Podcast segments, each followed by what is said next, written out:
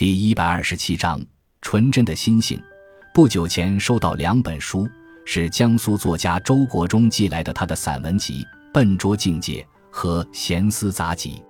令我吃惊的是，作者首先是一位镇长。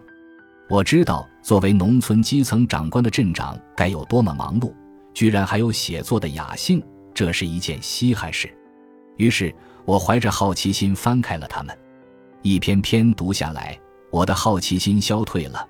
代之而起的是由衷的钦佩之情，因为我发现，这位一镇之长之所以笔耕不辍，绝无附庸风雅之嫌，而是出于一种内在的生命激情，并由这种激情导引对人生种种问题进行着严肃的思考。这样一颗真实的灵魂，其探索和吟唱必定与世俗的职务无关，不管当不当镇长。他都不可遏制的要寻找自己的精神家园，可是我又想，当不当镇长仍是不一样的。读完这两本书，我确信作者是一个有真性情的人。他懂得人哭嚎着来，流着泪去，出于尘土，归于尘土，乃一出悲剧耳。因此，他在书写这出悲剧的过程中，最崇尚纯真，就算是一种软弱的纯真也无妨。他追求不惑的境界，而终于认识到人生原是一个惑了清、清了惑的轮回。于是，在涉入不惑之年时，坚定地喊出了告别不惑。他珍惜人生中那些忙以外、形而上的东西，向往不刻意也不失意的淡泊宁静境界，酷爱独处书房与古今中外的书家和哲人全身心的对话。他相信兴趣比权力和利益重要。快乐取决于一个人对自己所从事的事情有无兴趣。他赞颂耐得寂寞的人必有质量和力度，看透那些耐不得寂寞的人，那些在公众场合喜欢自己成为中心的人和乐于围绕中心人物转的人是肤浅之辈。凡此种种感悟，若是出现在一个远离尘嚣的书生身上，满可以自己玩味，不会引起大的麻烦。然而，一个镇长。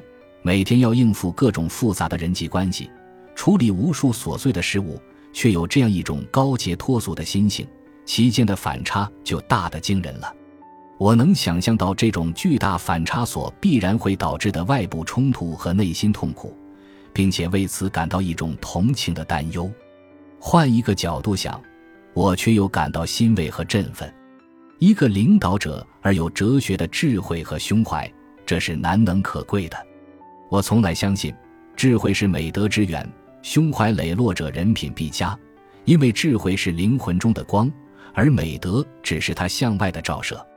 那般贪赃枉法之徒，多半是一些浑浑噩噩之辈。相反，不管社会风气如何堕落，官场如何腐败，一个人只要看重和彻悟生命的真正意义之所在，就绝不会随波逐流。所以。像周国忠这样勤于思考人生、看重精神生活的品味的人，尽管处在一个很容易以权谋私的地方——父母官的位子上，却把正直奉为自己安身立命之根本。平生最厌憎的是势利，清醒地看到坚持正义必须有孤军奋战的气概。这一切实出于他的性情之必然。我实在孤陋寡闻，后来我才知道。周国忠所供职的黔州镇是闻名全国的富镇，这里乡镇企业发达，公路畅通，许多农民拥有豪华的别墅和现代交通工具。可是我在他的书中读到，他在带领农民繁荣致富的同时，却对现代化的种种弊病满怀忧虑。当他漫步在日益缩小的田野上的时候，他悲愤地预感到养育人类的田野有朝一日被人类无情吞噬的危险。在四通八达的公路取代了从前的水路交通之后，他深情地怀念家乡的老河。现在村民们都在各自的单门独户深院里相当奢侈的过年，但是想起过去虽穷却热闹的过年，他总觉得现在的过年缺少些什么。在他的笔下。童年记忆中的一棵大柏树、一口古钟，都有无穷的意味，远比眼下这些别墅和汽车更有价值。这位镇长是否有些多愁善感？也许吧。然而我相信，倘若让这样一个人来规划市政，在创建新都市的同时，他是绝不会把历史悠久的旧城墙拆毁的。周国忠只上过小学，后来便务农、当兵，复员回乡做基层干部。他的体悟完全来自心性的纯真和实践中的思考。不能说他的散文在艺术上十分圆熟，如果假以更多的闲暇，他当有更出色的创作。可是，我不希望他改行做专业作家。当今中国更需要智慧而正直的从政者，这样的人多了，中国的前途会光明得多。我的确为中国有一个这样的镇长而感到自豪。感谢您的收听，本集已经播讲完毕。喜欢请订阅专辑，关注主播主页，更多精彩内容等着你。